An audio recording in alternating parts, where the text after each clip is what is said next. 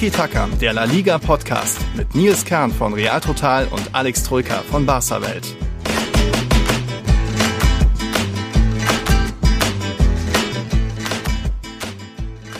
España A Semifinales. Hallo, liebe Zuhörer. Hätte ich nicht gedacht, dass wir uns zu so einem späten Zeitpunkt während der EM nochmal hören, so zwischen Viertel- und Halbfinale, denn Spanien ist weiter am Leben. Die Selection steht vor dem großen Duell mit der italienischen Auswahl. Darüber wollen wir heute reden, auch ein bisschen noch, was sonst so passiert ist bei der EM. Ein bisschen was gibt es auch in der Liga, ist da los. Trainingsauftakt bei Real Madrid zum Beispiel. Also neue Folge Tiki Taka. Wer fehlt da? Hm, natürlich der Alex. Hola, servus. Hola, servus. Hola, buenas. Wie geht's? Gut drauf jo. sind wir, ne? Spanien, Halbfinale, das freut uns natürlich sehr. Ähm, vorab hätten wir es wahrscheinlich beide nicht unbedingt nee, gedacht nee. vor der EM, dass sie bis ins Halbfinale einziehen. Aber liegt natürlich daran, dass sie den Franzosen aus dem Weg gegangen sind. Also da hatten sie, um ehrlich zu sein, einfach ein bisschen Glück, dass die Schweizer die Franzosen eliminiert haben, weil ich glaube, gegen Frankreich hätte es nicht gereicht. Vor allem aber nicht mit der Leistung wie gegen die Schweiz, weil die war schon, fand ich, sehr, sehr dünn Abgesehen natürlich von der Verlängerung. Da waren sie wieder normal, da haben sie wie Spanien gespielt. Da waren sie natürlich auch einmal mehr. Da war es fast schon typisch Spanien, ne? Gefühlt 80, 90 Prozent Ballbesitz und lauter Hochkaräter verballert. So. Ja, und ja. ich glaube 20 zu 0 Torschüsse nach dem Platzverweis. Also da dann, wenn sie wollen, können sie schon, aber irgendwie das frühe Tor äh, Jordi Alba abgefälscht.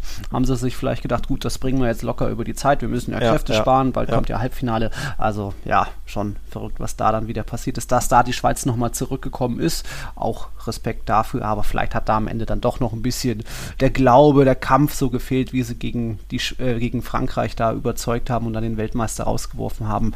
So, ja ja, und wenn du dann zu zehnt nur noch bist, wird es dann immer schwieriger. Aber trotzdem, glaube ich, erhobenen Hauptes kann man. Ja, absolut erhobenen Hauptes, mehr als das sogar. Aber ja, die, die rote Karte war der, der Knackpunkt. Leider, Klammer auf, Klammer zu, aus Schweizer Sicht.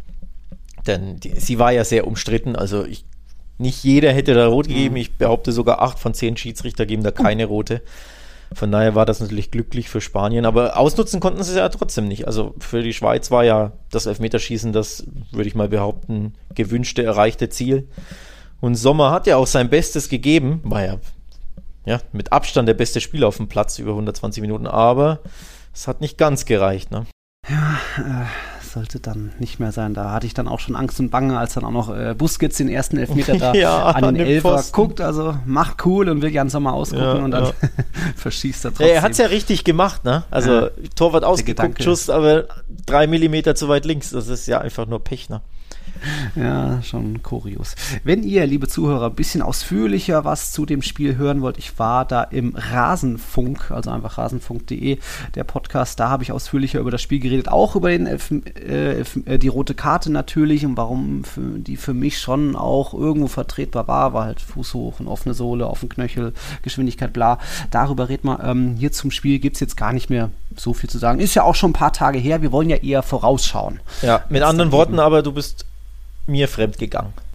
Ich bin dir fremd gegangen mit dem Max Jakob Ost, ja, ich gebe es zu. Und dann auch nach dem Spiel gegen Italien werde ich es auch nochmal tun und mal gucken, ob es dann für ein Finale nochmal reicht. Also da dann nochmal Rasenfunk. Aber jetzt quatschen wir erstmal so vorausschauend auf das Duell gegen Italien. Die sind ja auch ja, weiter euphorisch unterwegs. Power, Tempo Play, Pressing, also maximale Emotionen auf dem Platz da auch gegen die belgische Auswahl war das eigentlich ein ganz gutes Länderspiel von Italien.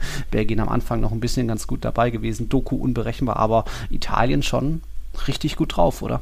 Ja, besser drauf als die Spanier zumindest. Ähm, in diesem Viertelfinale haben, haben, mir die Italiener wesentlich besser gefallen als die Spanier.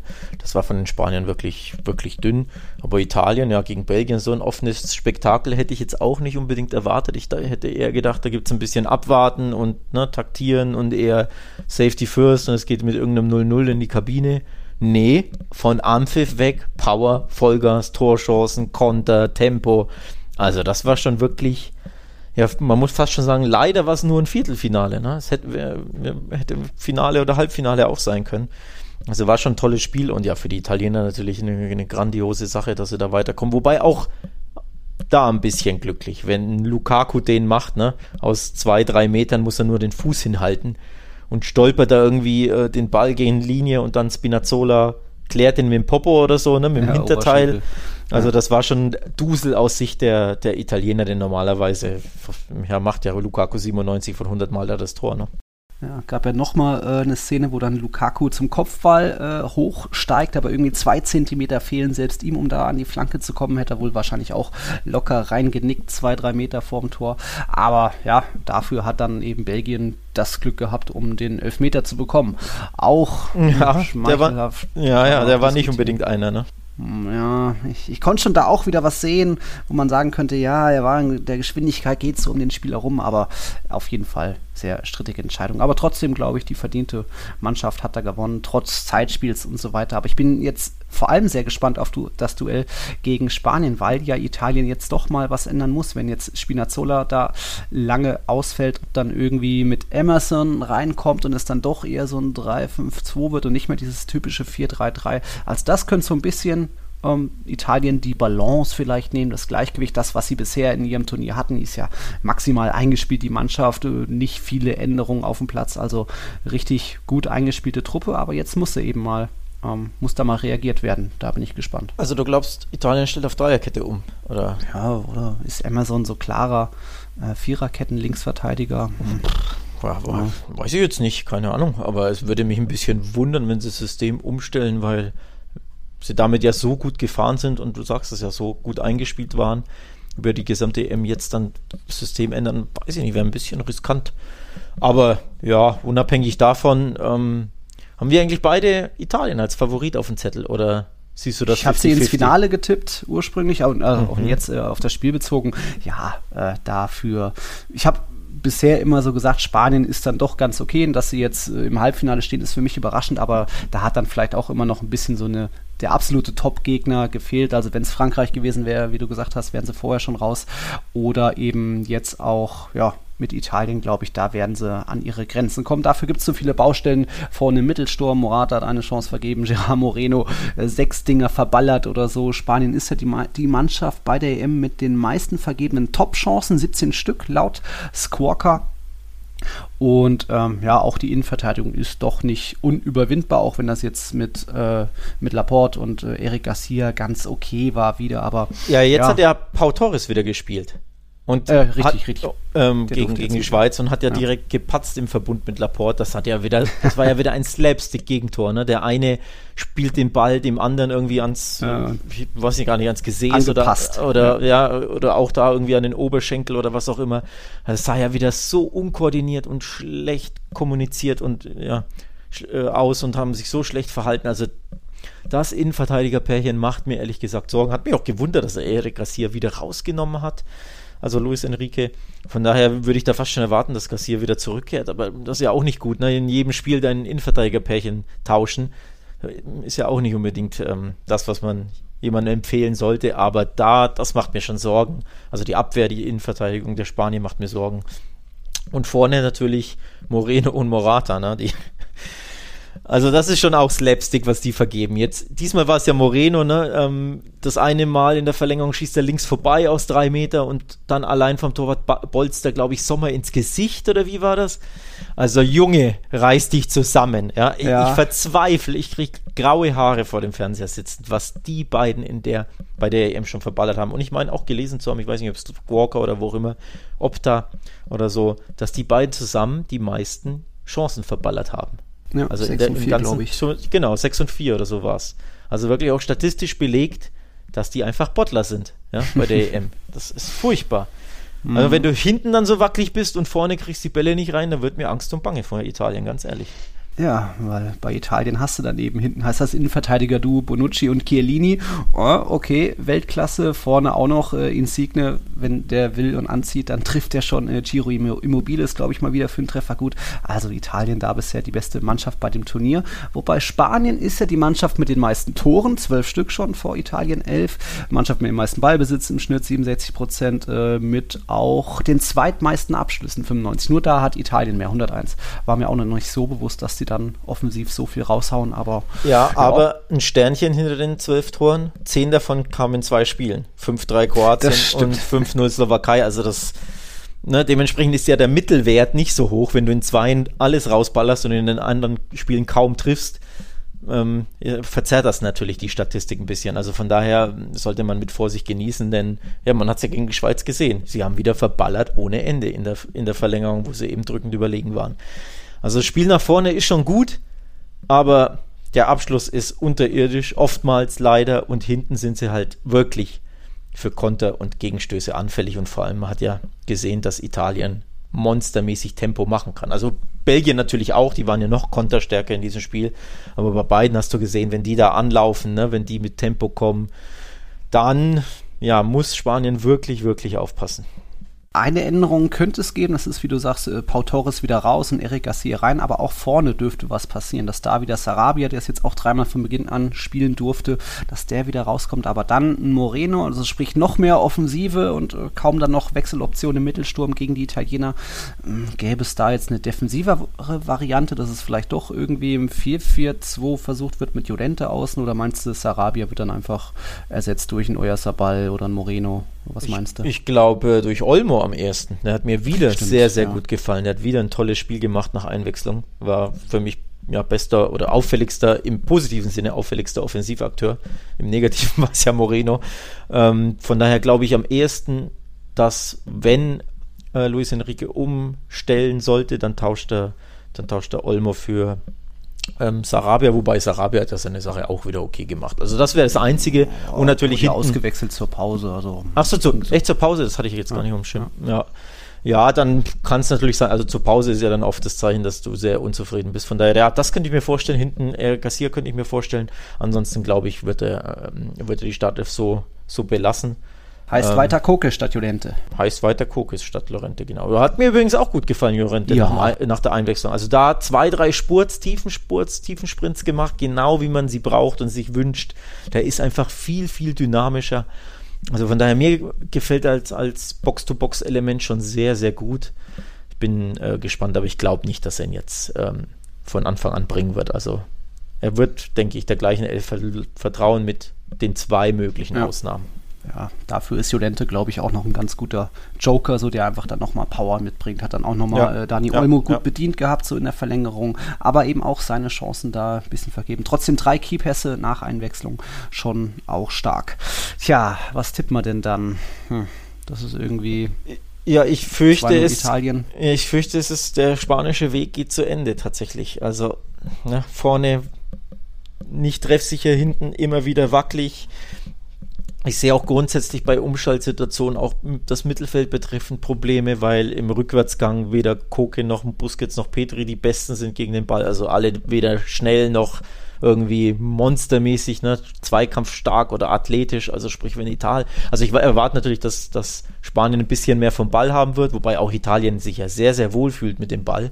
Also nur das Problem ist, Italien kann drei verschiedene Dinge machen und Spanien nur eins. Also Spanien kann seinen Ballbesitz und ne, das ja. typische Spiel.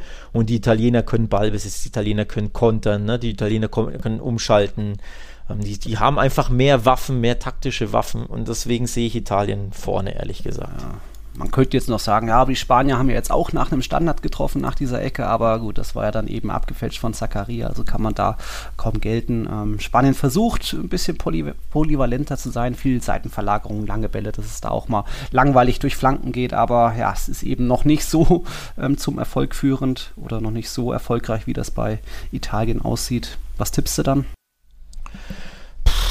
2-1 Italien klingt ganz gut, ne? Der, der Standardtipp sozusagen. Ähm, ja, also ich wünsche mir natürlich, dass Spanien ins, ins Finale einzieht und dass es noch enger wird, äh, Verlängerung und dann irgendwie ne, Spanien das Ding macht.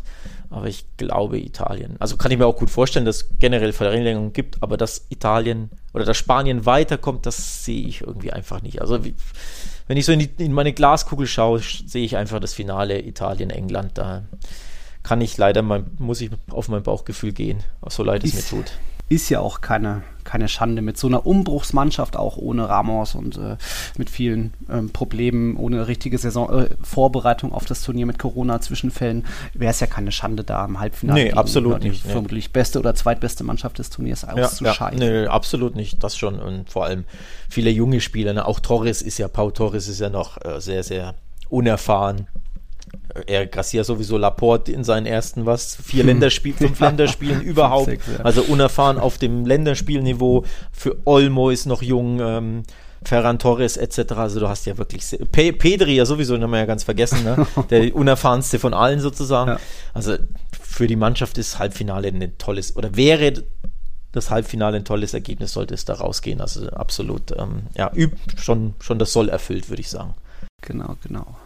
Tja, und dann im anderen Halbfinale, jetzt hat Dänemark auch eigentlich überzeugt gegen Tschechien, das wieder, ja, ja, die Tschechen hatten mehr Abschlüsse, aber irgendwie war mir Dänemark da ein bisschen griffiger. Die treffen dann jetzt eben auf ja, eine Mannschaft, wo jetzt plötzlich auch die letzte nicht Schwachstelle im Kader, aber wo auch der letzte Spieler funktioniert. Kane, wenn der jetzt auch äh, die Tore raushaut, jetzt drei Tore hintereinander, dann sind da eigentlich alle ganz gut drauf und Pickford äh, pariert mittlerweile. Also wird könnte einseitig wieder werden, aber nochmal ein 4-0 wäre dann zu hart für ihn. Ja, das Problem ist natürlich, dass das Spiel in Wembley ist. Also Problem aus Sicht der, der Dänen, ähm, dass einfach da die, die Engländer Heimvorteil haben, ist fast schon skandalös. Also in dann, was, fünfter, sechs oder sechster, sieben Spiele, ne? Also nur jetzt in Rom waren sie, Gruppenphase komplett, dann gegen Deutschland, also vier, jetzt das fünfte und dann das sechste, genau. Nur Heimspiele, nur in Wembley. Das ist natürlich ein Wettbewerbsnachteil für die ganzen Kontrahenten, logischerweise. Erst recht durch die Einreisebeschränkungen, ne? dass nicht mal wirklich Fans ins, ins Land reisen können. Ich glaube, es werden ja auch wieder nur denen vor Ort sein, die in, in England leben. Von daher hast du da einfach als Dänemark ja ein monsterschweres Auswärtsspiel. Also du spielst eh schon gegen den, einen der beiden Top-Favoriten mittlerweile. Ähm, gegen eine Mannschaft, die gut drauf ist, die schwer zu knacken ist, die noch kein Gegentor kassiert hat. Das alles wäre ja eh schon schwer. Und dann hast du auch noch ein, Heim ein Auswärtsspiel. Das macht es halt einfach brutal. Ne? Das ist schon bitter und auch aus neutraler Sicht irgendwo ungerecht. Also ich fände es einfach besser, wenn das Spiel ne, in einem neutralen Ort stattfinden würde, in einem neutralen ja, Stadion. Spielplan steht ja schon ewig fest. Also es war bekannt, dass England so ähm, eine Reise, eine Tour haben könnte. Das dann kurzfristig umzulegen, jetzt nach München, das ist auch, äh, glaube ich, nicht möglich. Und dann geht es natürlich viel um Politik. Äh, England will ja auch die EM, was ist es dann, 28 austragen. Auch deswegen hat man jetzt versucht, irgendwie mit Augen zudrücken, alle Corona-Regeln aufheben und noch mehr 60.000 jetzt ins Stadion einlassen und die VIP, die ohne Quarantäne rein können. Also da macht man sich dann natürlich bei der UEFA beliebt und deswegen wurde wurde das jetzt nichts mehr geändert. Also ist ein Nachteil, ja, aber war so abzusehen.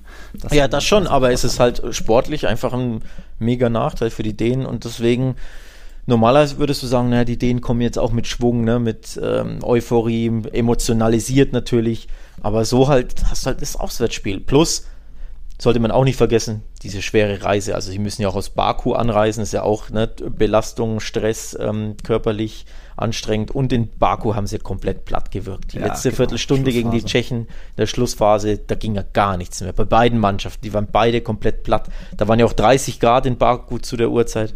Also körperlich ne, sehe ich Dänemark im Nachteil. Auswärtsspiel haben sie. Das sind so, ja, leider Dinge, weshalb ich sage, England ist der Favorit.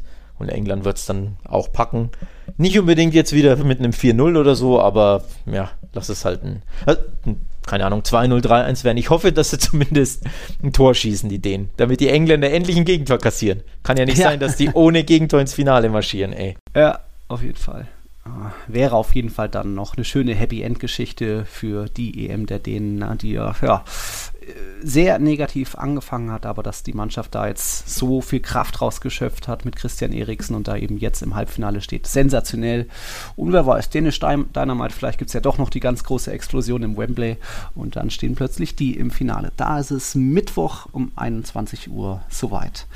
Haben also, wir noch was? Ja, mein ba abschließende Tipps ist, ich habe es ja eh schon vorweggenommen, Italien, England, das Finale, das ich glaube, dass es gibt. Aber das Finale, das ich mir wünsche, wäre tatsächlich Spanien, Dänemark. Ja. Also das wäre mein Finale der Herzen. Aber ich fürchte, es kommt dazu nicht. Oder glaube. Dazu wird es nicht kommen. Ich sage auch, England gewinnt wieder 2-0, 3-0. Ja, ich sage 2-0. 3-0 sind, sage ich. 2 2 0 Das passt nicht. Okay, soweit zur Europameisterschaft. Haben wir den Block schon abgearbeitet. Auch verrückt. Bisschen was aus La Liga haben wir noch. Fangen wir doch mal mit dem Offensichtlichen an. Bei Real Madrid war heute Trainingsauftakt. Also Carlo Ancelotti eine Woche früher als ursprünglich geplant hat er seine Mannschaft zurückempfangen. Natürlich sind noch jede Menge Nationalspieler noch verreist. Ein Spieler, der eigentlich geplant war, hat gefehlt oder ist zumindest noch nicht zu sehen. Und ich habe noch nichts anderweitiges gehört, dass Isco nicht dabei war. Das ist ja auch einer der Kandidaten, wo man ja sagen würde, danke für alles, aber wir würden uns gerne ein Gehalt sparen, also sucht ihr bitte einen neuen Club, vielleicht passiert da noch was. Natürlich sind Ödegard, Jovic und Brahim zurück, könnten auch alle drei bleiben, wobei Brahim sieht es eher danach aus, dass Milan ihn doch nochmal ausleiht oder so. Jovic wird auch davon abhängen, wie er Carlo Ancelotti überzeugen kann und Ödegard soll da endlich jetzt mal ankommen und die Zukunft sein. Und dann mal gucken, wenn die anderen Nationalspieler nach und nach in den nächsten Wochen zurückkehren, ist ja erstmal eh noch Olympia, wo auch fünf Blancos verreist sind, also da Saison vor Vorbereitung bei Real Madrid hat angefangen. Äh, wobei eine, eine Sache ist natürlich noch Varan, der könnte auch ähm, noch spannend werden auf dem Transfermarkt, wo immer noch nicht klar ist, was plant er, was will er. Nach zehn Jahren könnte er gehen und dann könnte auch Real Madrid gut was einnehmen mit ihm. ja, ja le letzte Chance, ne? Was einzunehmen. Chance, das ist es ja. Der Vertrag läuft ja 2022 aus. Sprich, letzte Chance da, zu, äh, Geld zu verdienen für Real Madrid, sollte er nicht bleiben wollen, wonach es ja irgendwie aussieht. Ne? Also es sieht ja danach aus, als würde er auch zumindest nicht verlängern. Und dann als Verein musst du abwägen, was ist mir wichtiger, eine Saison mit ihm, mit einem ja, Weltklasse-Verteidiger, dann irgendwie höhere Chancen haben, äh, die sportlichen Ziele zu erreichen, oder machst du ihn zu Geld, weil du sagst, naja, 50 60 vielleicht, ne, irgendwie sowas, Millionen kann ich, kann ich verdienen. Das musst du abwägen als Verein. Finde ich auch eine schwere Entscheidung, muss ich ehrlich sagen. Aber ich kann es verstehen, wenn sie sagen, für 50 plus kann ihn beispielsweise Man United haben. Ich glaube, die sind ja interessiert. Aber ja, für, für Real Madrid natürlich eine schwierige Lage, wenn ein Verein, äh, sorry, wenn ein Spieler ein Jahr vor Vertragsablauf ähm, nicht verlängern will. Ne? Ja, aber auch völlig in Ordnung. Er hat eben zehn Jahre ist er schon da und hat alles gewonnen und ist ja immer noch äh, jung. Also da wäre es vertretbar, wenn man sich da von ihm verabschiedet und dann auch noch eben Geld einnimmt, weil Real Madrid muss auch noch einiges einnehmen äh, an Kohle. Mal gucken, was noch passiert mit Bale oder auch einem Ceballos zum Beispiel, Brahim sowieso.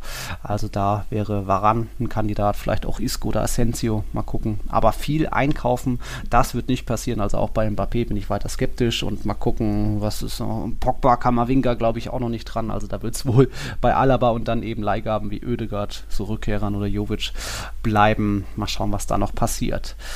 Bei Barca gibt es auch ein großes Thema. Da ist ja, da hat der Club ja jetzt am 1. Juli eigentlich einen Spieler verloren, der jetzt keinen Vertrag mehr hat. Aber was ist jetzt mit Messi? Unterschreibt er noch oder? Einen recht prominenten Namen. ja. Eine, der ja vereinslos ist. Das klingt einfach krass, ne? Man muss es, aber man muss es ja so aussprechen, wie es ist der Mann ist vertrags- und vereinslos. Free Agent. Will ihn denn niemand? Ne? Könnte man jetzt sagen. Wie kann es denn sein, dass er fünf Tage ohne Verein ist? Ja, will den denn niemand?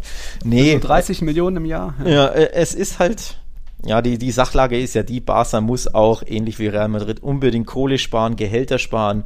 Der Salary Cap, die Gehaltsobergrenze, die drückt natürlich, ne, die ist ein Damoklesschwert so ein bisschen.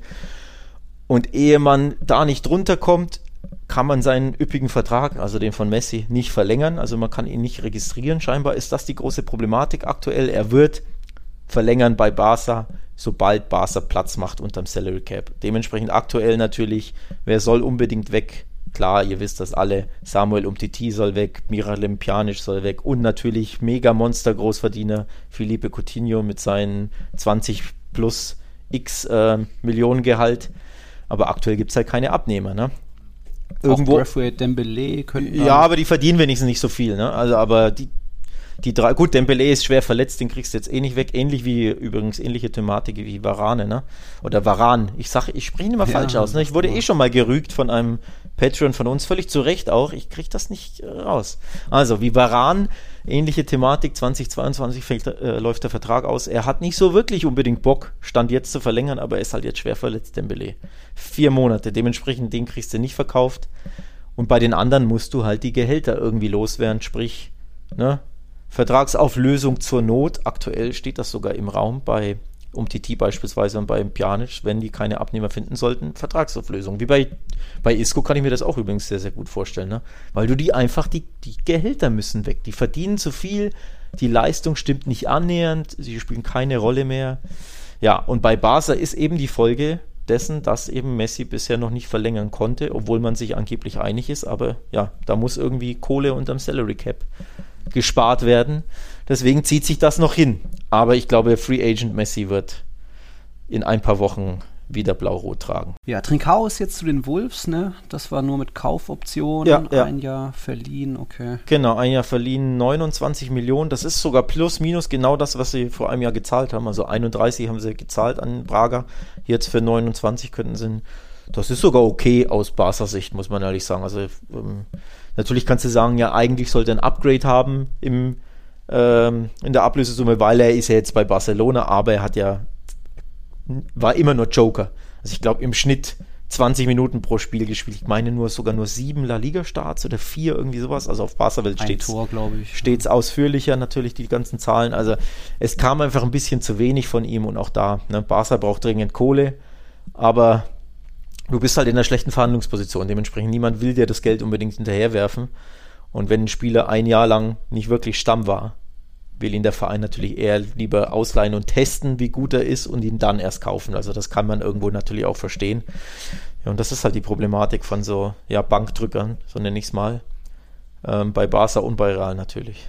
Dann in La Liga gab es eine spannende Torhüterpersonalie. Marco Dimitrovic ist ja, der Vertrag mit Eber ist schon lange ausgelaufen und dann gab es eh den Abstieg. Also es war klar, dass er auf Suche nach einem neuen Verein geben wird, gehen wird. Jetzt ist er fündig geworden beim FC Sevilla. Dort wird ja, wurde ja schon Watschlik verabschiedet, Tschechiens Nationaltorhüter. Und ja, spannend, dass sich da jetzt Dimitrovic mit Bono um den Platz zwischen den Pfosten streiten wird. Also eigentlich ein ganz gutes Signing. Mit 29 Jahren ist er auch noch im sehr guten Alter. Also da bin ich gespannt drauf, ob wirklich der Bono weiter die unangefochtene Nummer 1 bleibt. Ja, aber äh, ist es denn ein klares Upgrade zu, zu Bono und Watschlik? Also ich finde da alle drei so mehr oder weniger auf einem guten, okayen Level, aber jetzt ja keiner, wo du sagst, boah, das sind so ein Champions League Garantorhüter, weißt du? So ein, okay, äh, ne, hast du recht. Für mich ist alles ein Upgrade erstmal zu Watschlik. Ich mag ihn Ja, eigentlich gar nicht, obwohl er eine gute EM hatte. Ich wollte gerade sagen, der spielt eine herausragende Ja. EM. Also das ist ja das Gute für Sevilla, der spielt so eine starke EM, die werden wahrscheinlich mega Kohle für den kriegen, kann ich mir gut vorstellen. Ähm, da ist der Vertrag nicht sogar ausgelaufen. Ist der Ich ausgelaufen? meine, er wurde auf jeden Fall schon verabschiedet, so mit Pressekonferenz und allem. Echt, ist der Ja, aber dann, das wäre dann mal schlechtes, ja. schlechtes Business von Monchi. Normalerweise hat er ja ein Händchen dafür, Spieler zum richtigen Zeitpunkt und für die richtige Summe zu verkaufen. Und Watschlik spielt so eine Monster-EM, da hättest du locker deine 20, 25, sag ich mal, kassieren können. Boah, ja, Glaubst du nicht? Ja. 10, 15 zu Corona-Zeiten vielleicht. Na gut, Co- Corona-Rabatt, okay, mein, meinetwegen. Aber nee, ja, so ist er, ist er weg. Offenbar umsonst, for free. Muss man gucken, ob jetzt Mitrovic Stamm wird gleich. Mein Bono macht seine Sache schon gut. Manchmal ist er wackelig, dann hält er wieder grandios. Äh, ein Tor, Tore schießen kann er ja auch, ne? Sollte man ja auch nicht vergessen. Dimitrovic Bono. auch. Der Mitrovic auch. Stimmt, beide. Stimmt, stimmt. ja. Das sind ja die beiden, die ein äh, Tor geschossen haben, die beiden Ja, Torhüter. Dimitrovic den Elfmeter gegen Atletico und Richtig. Äh, Bono im Spiel gegen keine Ahnung. Valladolid war es in den 93. Ja, stimmt. Also von daher interessant. Übrigens gibt es auch noch einen anderen interessanten Wechsel in der Liga, den ich persönlich interessant finde. Vitolo wechselt von Atletico zu Retafe, muss also nicht mal umziehen, geht's hier äh, Ja. 15 Kilometer gen Süden, bleibt im Gro äh, Großraum Madrid wohnen. Interessant für Retafe, die Probleme haben, ne, Fußball zu spielen. Neuer Trainer Ja. jetzt, Bordalas ist ja zu Valencia, Ja. jetzt ist äh, Michel zurück. Und da ein Offensivspieler, der ein bisschen was kann am Ball, der ein bisschen dribbeln kann, ein paar Elfmeter rausschinden, gar nicht so schlecht für Retafe, ne? Ja, ich fand Ja. Vitolo immer als Joker ganz okay, auch wenn er, ja, kam jetzt gar nicht mehr so oft zum Zug. Vergangene Saison jetzt auch gar kein Treffer, sehe ich gerade, aber davor die Saison war noch ein bisschen besser, egal. Äh, Getafe hatte ja vergangene Saison schon Jorge Molina, äh, Vereinsikone verloren, der war so ein Torgarant vorne, jetzt auch Ancre Rodriguez abgegeben. Also da ist jetzt nicht mehr viel über, ich weiß gar nicht, Enes Ünal noch da, Kutscher Hernandez ist, glaube ich, auch wieder weg. Also da ist, glaube ich, noch ein bisschen Bedarf vorne. Ob da jetzt Vitolo gleich Bitte. Übrigens, Angel ist der Soldado-Nachfolger. Angel Rodriguez wechselt ablösefrei zu Granada. Wir hatten uns ja gewundert in der letzten Folge, ne, dadurch, dass Soldado zu äh, Levante geht, wen da als abgezockten Neuner Granada holen kann. Ja, einen erneuten Routinier. Sind damit so gut gefahren, denken sich, weil Angel ist ja auch 34 schon, aber der weiß, wo das Tor steht. Also das ist so ein, ja, so ein abgezockter Joker. Steht ihm gar nicht schlecht zu Gesicht, glaube Ja. ich, Granada. War auch, glaube ich, einer der erfolgreichsten Joker in den letzten Saisons immer, also einer mit den meisten Toren von der Bank. Das kann schon passen, aber ja, ob das da immer reicht für Startelf. Mal gucken, Granada. Noch irgendwas aus La Liga? Ich glaube, Atletico will irgendwie doch Dembele halten, aber da habe ich jetzt noch nichts Konkretes gehört. Würde mich wundern, der kam ja auch kaum zum Zug, irgendwie kein Treffer gemacht. Ja, noch ist es natürlich ruhig transfermäßig. Also so viele kleinere ablösefreie Dinge, ne? so Osasuna und so. Hm, aber den großen Blockbuster-Transfer gibt es bisher nicht und äh, ich wage zu behaupten, den wird es auch nicht geben. In Corona, im Corona-Zeitalter, die Spanier haben alle kein Geld. Von daher ja eher die Wechsel, die ablösefreien von Umtiti und Co. sind eher die Blockbuster-Transfers wahrscheinlich. Wow. Ähm, ja. Klingt toll. So ist es halt, ne? Wenn, wenn du keine Kohle hast, wenn du sparen musst, Salary Cap, dies, das, dann tut sich halt auf dem Transfermarkt nicht so viel. Dies, das, so ist es. Nun gut, dann bleibt uns nun nur noch übrig, uns auf die Spiele zu freuen. Dienstag eben Italien gegen Spanien, 21 Uhr. Wir tippen beide auf Italien-Sieg. Mal gucken, liebe Zuhörer, ob das was anderes wird. Dann werden wir uns natürlich, ich glaube, wir werden uns so oder so hören, egal wie das ausgeht, das Halbfinale, ob, ob äh, Rausschmiss oder Finaleinzug. Da schauen wir dann nochmal, wie genau das sein wird. Hast du sonst noch was zum Abschluss, Herr Alex? fällt mir nichts ein, außer dass ich natürlich La Roja die Daumen drücken werde und ich hoffe, ich bin nicht ganz so enttäuscht. Ähm, dich kann man im Rasenfunk wieder hören, da hast du schon Werbung gemacht.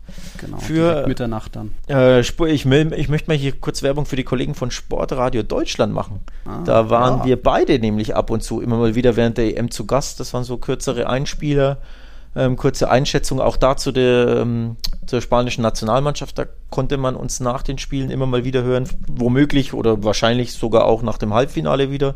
Entweder dich oder mich. Also da mal reinhören. Sportradio Deutschland kann man ganz normal empfangen. Jo, also ich, ich kenne es jetzt nur als, als äh, Internet sportradio-deutschland.de, aber über DAB Plus kann man die kann man die auch ganz ganz normal Dab. empfangen. Ja, über DAB. genau. Ja, jo, cool. ansonsten Hinweis natürlich an diejenigen, die uns ein bisschen supporten wollen. Patreon.com slash Podcast. You know the drill. In den Show Notes gibt es natürlich auch da Links. Es gibt Tassen. Nachschub ist gekommen. Den, ah. äh, übrigens, ne? Jo. Hast du schon Werbung auf äh, Instagram gemacht? Nee, ne? Noch nicht. Junge. Oh, endlich die weißen Tassen. Ja, die weißen Tassen sind da. Ich glaube 30 weiße und 30 neue rote sind da. Also schön hier einen fetten Nachschub an Tiki-Taka-Tassen. Tiki-Tassa 3.0 sozusagen. Ja. Also da für diejenigen, die natürlich als Patreon schon auf eine warten, die kriegen sie in den nächsten Tagen, aber auch an diejenigen, die eine wollen, die noch kein Patreon sind, also patreon.com slash Podcast, da könnt ihr nachgucken. Oder wenn ihr sagt, ja, Patreon will ich nicht, aber eine Tasse möchte ich trotzdem, schreibt uns eine DM ähm, oder eine E-Mail. E-Mail-Adresse findet ihr auch in den Show Notes oder eine DM per Instagram oder per Twitter, wenn ihr da eine Tasse wollt. Also E-Mail ist tigitakapod zusammengeschrieben at gmail.com. Ja, da muss ich noch mir noch Zeit suchen und finden, mal einen Tag irgendwie nur zu packen und zu verschicken. Ja, ja, als würde das jetzt acht Stunden dauern. Oh, ja, oh, da kommt ja, steckt ja viel Liebe mit drin. Ach so, na gut. Ja, okay, dann mit viel Liebe. Ja, schön. Schön. Dann war's das. Dann war's Kurzer das. Quickie, Tiki-Taka, halbe Stunde, bisschen drüber, aber ich glaube, wir haben jetzt euch nicht zu viel Zeit geraubt, liebe Zuhörer. Ansonsten tut's uns sehr leid. Ich war der Nils, du warst der Alex, bist es auch weiterhin noch. Bis zum nächsten Mal. Bis zum nächsten Mal. Hasta la próxima. Ciao, ciao.